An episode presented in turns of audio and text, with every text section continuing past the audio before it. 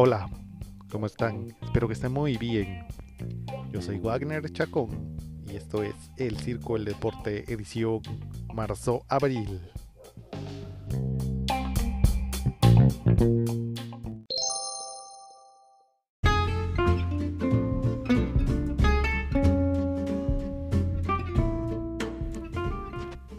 Hoy tenemos temas interesantes. Tendremos eh, todo sobre el juicio que tuvieron los ex capitanes de la selección de 2014 contra unos miembros de la Federación de Fútbol. Tendremos eh, análisis de la fecha FIFA por parte de los dos fogueos que tuvo Costa Rica. Y tendremos un análisis de los equipos de CONCACAF. En este caso me centraré en Panamá, en Guatemala y en El Salvador. Y también hablaremos de la eliminatoria de la UEFA que nos dio una gran sorpresa el miércoles, bueno, ayer, ayer día de grabación de hoy, con la derrota de Alemania. Eso es lo que vamos a hablar hoy.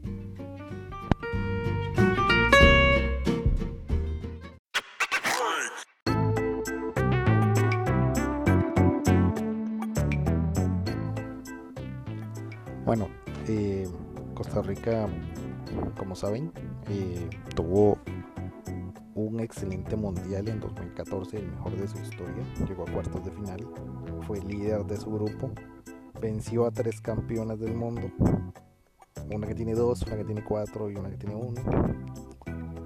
Eh, venció a Grecia, que también era la primera vez que clasificaba a octavos de final. Luego el fútbol griego le, le, le pasó lo mismo que el de Costa Rica y llegó hasta enfrentar a Holanda donde pierden penales. En penales. Siendo junto a México, Estados Unidos y Cuba como los únicos equipos que han llegado a cuartos de final de una Copa del Mundo por el lado de CONCACAF. Eh, después de esto, eh, todos teníamos la esperanza de que se renovara Jorge Luis de que Jorge Luis Pinto iba a seguir dirigiendo a Costa Rica y que iba a estar en este cambio generacional que tenía que hacerse, porque había alguno que otro jugador que ya no estaba en edad para estar en la selección. ¿Y qué sucedió? Pues sucedió que, que resultó que Jorge Luis Pinto renuncia a la selección o era despedido de la selección. Después en varias entrevistas que da Jorge Luis Pinto en su natal Colombia y en alguno que otro país y medio, eh, dice que era que los costarricenses eran indisciplinados, que había uno que otro que quería estar en luna de miel y no estaban concentrados, que no les gustaba entrenar eh, las mañanas, que después del partido querían irse de fiesta, cosas así. Cosa que sí le creo. Así es el costarricense, es indisciplinado. Eh, después de esto, pues renuncia y salen unos salen unas declaraciones de uno que otro federativo diciendo que los jugadores se habían puesto de acuerdo para que si seguía Pinto perder tres partidos y que lo despidieran. Ok. Entonces, después de mucho tiempo, este, se arma un juicio que concluyó la semana pasada, donde básicamente hubo un empate. Hubo un empate porque no se pudo demostrar que los jugadores hicieron esa reunión y los jugadores no pudieron demostrar que los federativos declararon esas cosas eh, con alevosía. Al final esto para mí también fue una derrota para la parte acusadora en realidad porque sí, está bien, los federativos tienen que, indemnizar a los jugadores y no sé qué. Pero, este, por declaraciones de Pinto, por lo que dijo Jorge Luis Pinto, pues sostuvo, sostuvo su idea de que, de que el jugador costarricense era indisciplinado. Y el jugador costarricense es indisciplinado. No le gusta la, disciplina y Jorge Luis Pinto es uno de los técnicos con disciplina que hay. Así fue como Jorge Luis Pinto vino a la Juelense, así fue como Jorge Luis Pinto dirigió a Colombia. Así fue como este, dirigió dos veces a Costa Rica. Así fue como se fue a dirigir a Honduras, casi lo clasifica mundial. Llevó a Honduras a cuarto lugar de unos Juegos Olímpicos. Después estuvo Millonarios, no le fue muy bien. Y ahora creo que está dirigiendo a la selección de los Emiratos Árabes Unidos. Que probablemente la clasifique a la siguiente ronda de la eliminatoria asiática. Pero el tema es la indisciplina de nuestros jugadores, que no les gusta ser disciplinados. A Celso, Jorge Luis Pintos le señalaba su. su. su cómo decirlo, que tenía peso extra de una forma, digamos, sí, un poco ofensiva. Y a Navas, no sé qué podría reclamarle a Navas y a Brian Ruiz tampoco. Pero bueno, ahora este pues ver qué pasa ahora después de esto después de este tenso debate sucede porque este es otro escándalo que mancha la Federación de Fútbol de Costa Rica y a la administración de Villalobos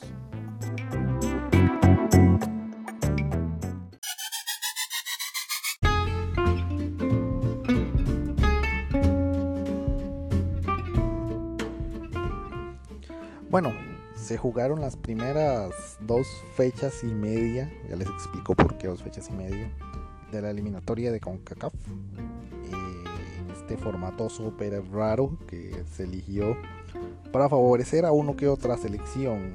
Este, no voy a decir, bueno, voy a decir, este formato de seis pentagonales, una repesca y una octogonal final se creó para favorecer a Canadá. ¿Por qué? El presidente CONCACAF es de Canadá. Canadá no solo ha estado una vez en una hexagonal final. Y el resto han sido fracasos. Solo ha ido una Copa del Mundo. Entonces sucede lo siguiente. Este. Se forman las pentagonales. Este. Son pentagonales en el grupo de Nicaragua y Haití se retira Santa Lucía alegando que no tiene plata para participar. Y queda una cuadrangular. Yo siendo dirigente con CACAF lo que hubiera hecho era hacer cinco hexagonales y una pentagonal. Que clasifique el primero de cada grupo y los dos mejores segundos y dos cuadrangulares. El primero cada cuadrangular avanza a la Copa del Mundo los dos segundos juegan entre sí, el que ganaba el mundial y el que pierde el repechaje. Pero bueno.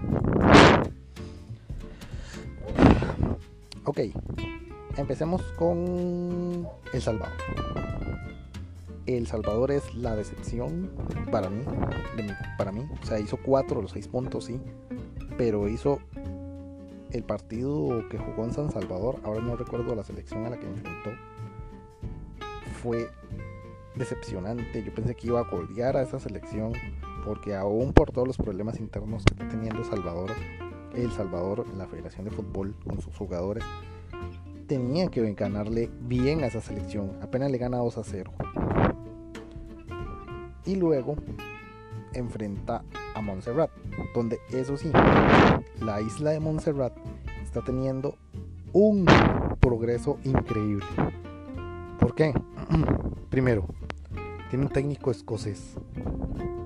Consiguieron un técnico británico, alguien que entienda más o menos la idea de la isla. Y lo segundo es que está empezando a buscar jugadores o naturalizar jugadores que tengan padres, madres, abuelos de esa isla o que hayan nacido en esa isla que estén en Inglaterra, en el Reino Unido. Entonces tiene jugadores en la segunda división de Escocia, en la tercera y cuarta división de Inglaterra, en la primera división de Gales y tiene uno en la segunda división de Finlandia. Después, ¿qué más hizo Montserrat? Se puso más serio con sus partidos. Montserrat está a dos partidos de clasificar a una Copa de Oro por primera vez.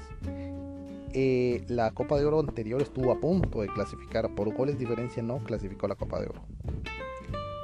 Después, eh, ¿qué más? Tienen bonito uniforme, lo cual no importa, pero tienen un uniforme color menta muy bonito. Y se ha puesto en, esas cosas, ha mejorado bastante la selección de Montserrat, siendo una selección que antes era comparsa. Antes, por ejemplo, la propia Granada le metía 11 goles.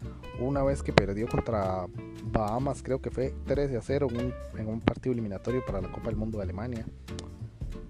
Pero parece que está tratando de dejar esos días atrás. ¿Y qué pasó? ¿Qué pasó? El Salvador empieza ganando, empezando el partido. Y al final le empata la selección de Montserrat. Lo cual para mí ya es un signo de que Montserrat ha progresado bastante. Y no es la única que ha progresado. Pero bueno. Salvador se queda con cuatro puntos. Se complica solo en un grupo donde debería clasificar sin problema. Vamos con Guatemala. Guatemala está con. Empezó contra uno de los que yo pensé que le iba a dar problemas, como lo es Cuba. Y Cuba pierde 2 a 1 en Ciudad de Guatemala con Guatemala. Y luego en Ciudad de Guatemala, Cuba recibió a la otra selección que está progresando. Tiene técnico a Gus Hiddink, como lo es Curazao.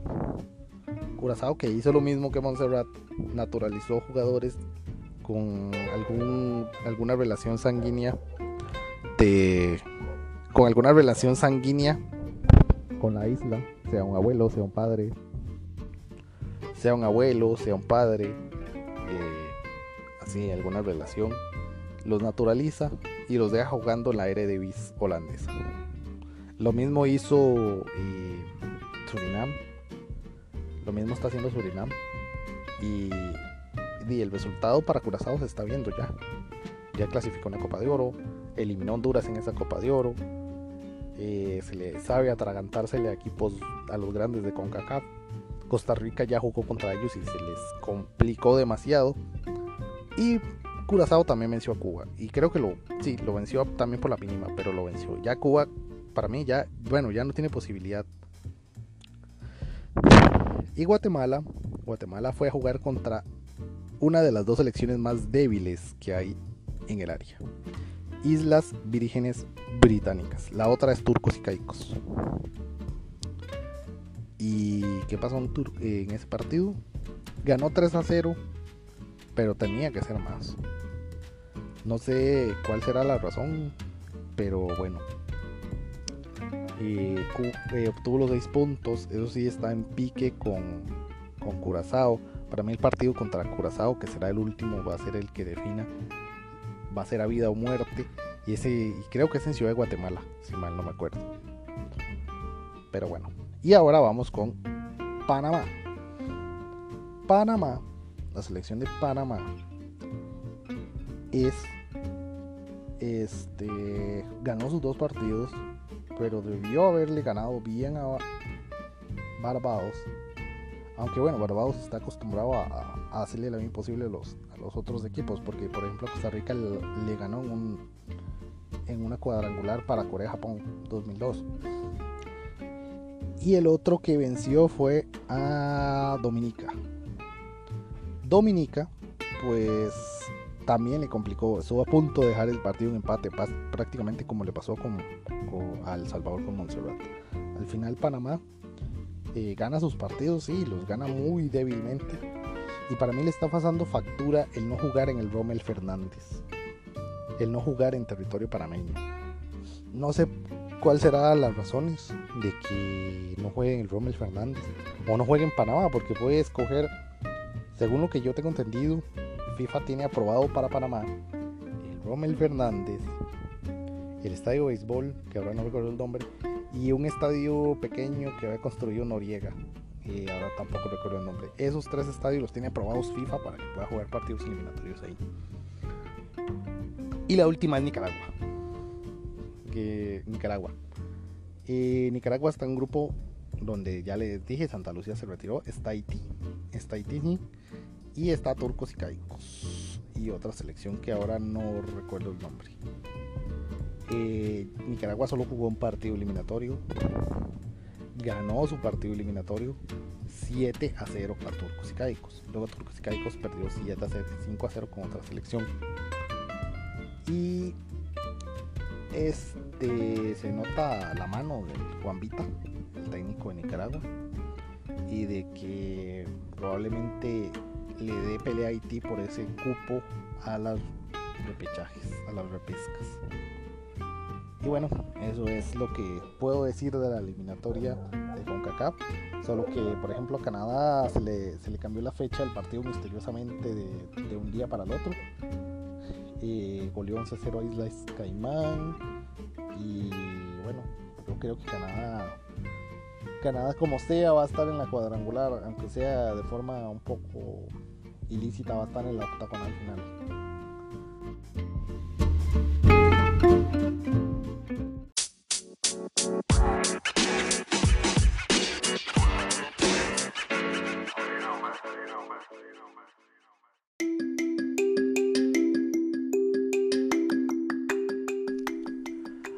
Otros que jugaron eliminatorias y fue Europa, empezó su eliminatoria con tres fechas.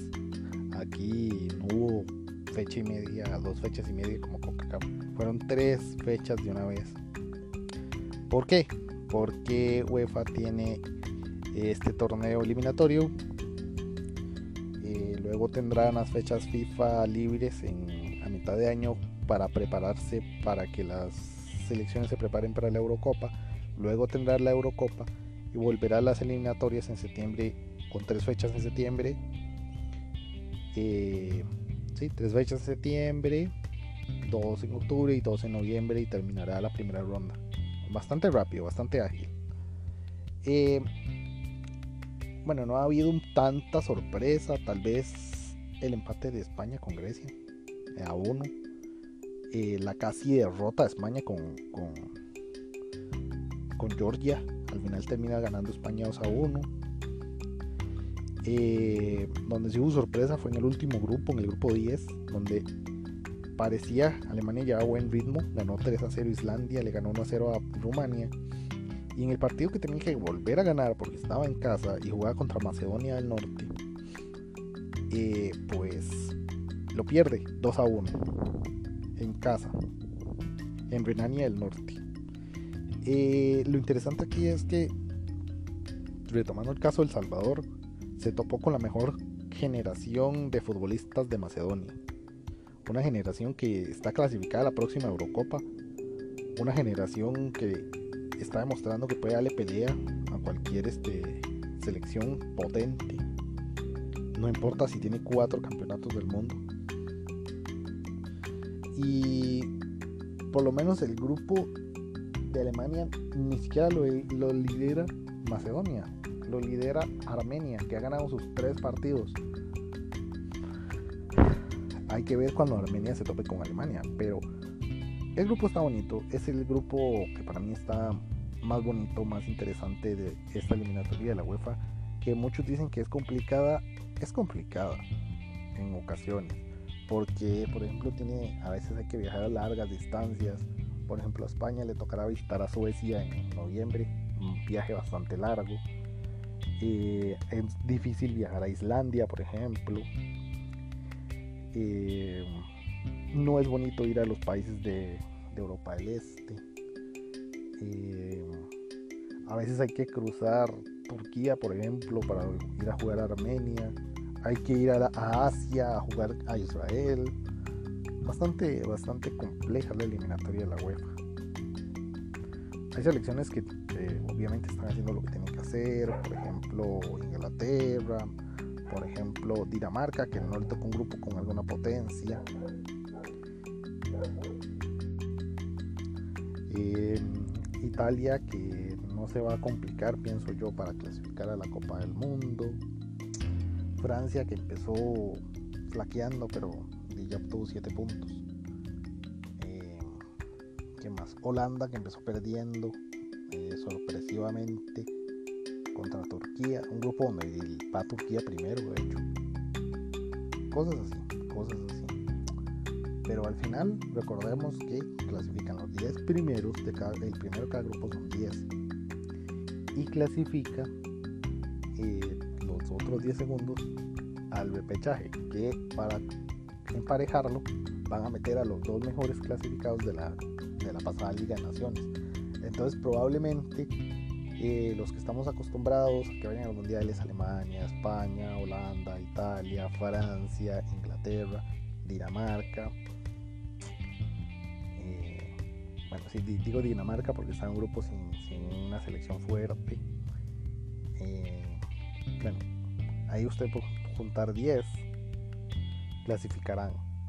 Y por ejemplo, tendremos selecciones de un nivel diferente como Noruega, como puede ser la propia Islandia, Macedonia del Norte, aunque está en el mismo grupo, pero pienso que Macedonia del Norte, este, Austria, estas selecciones van a estar ahí y van a haber dos selecciones que van a clasificar, aún siendo probablemente cuarta o quinta, o quinta de su grupo, porque el ranking no da para tanto la Liga de Naciones.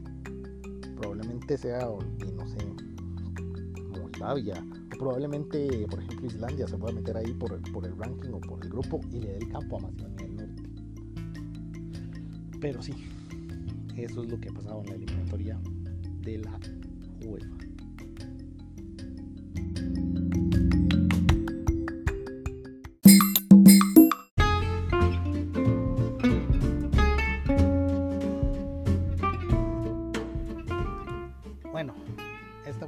Hablando de esta fecha FIFA, pues Costa Rica todos amistosos, uno ante Bosnia, que aunque está en eliminatoria, pues tuvo una fecha libre por esto de que están en una pentagonal. Y otra ante México en Austria, pues porque era para, no sé, para que los dos jugaran dos partidos y el viaje a Europa no fuera solo por uno, no fuera una pérdida de tiempo básicamente. Costa Rica empata con Bosnia a cero en un partido que debió haber ganado porque tuvo un par de oportunidades, tuvo una que pegó el poste, no entró y pierde con México 0 por 1.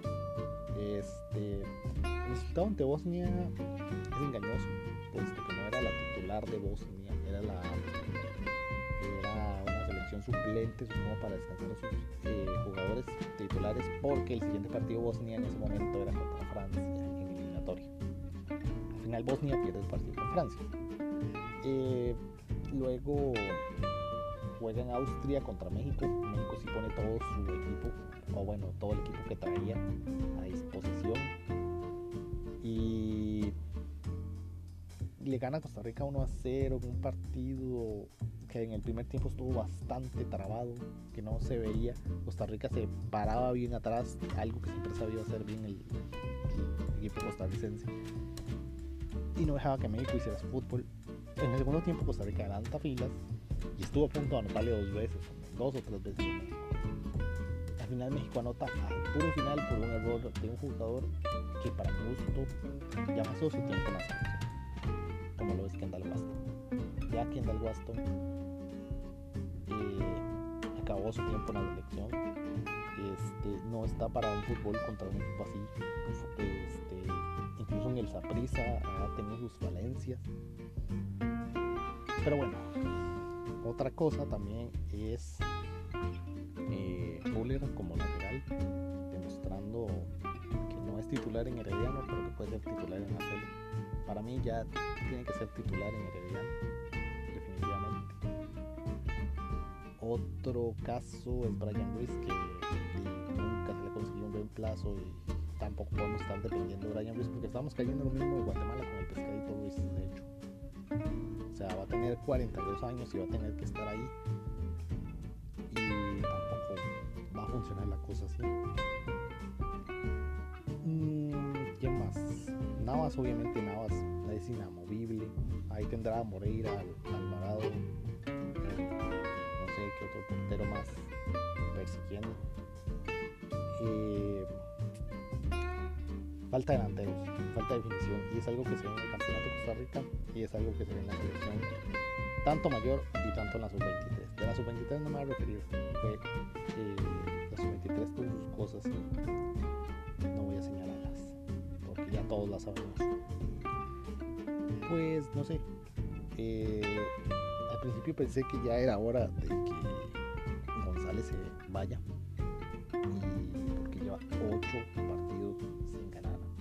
y porque lleva 8 partidos y es un y eso en selecciones es muchos partidos pero pienso que lo van a dejar pienso que lo van a sostener. Pero con este nivel que ha mostrado Costa Rica probablemente le alcance por el bajo nivel que ha mostrado el resto de selecciones pero mal de otros como pelotón como dice. Y probablemente el problema no esté directamente en la selección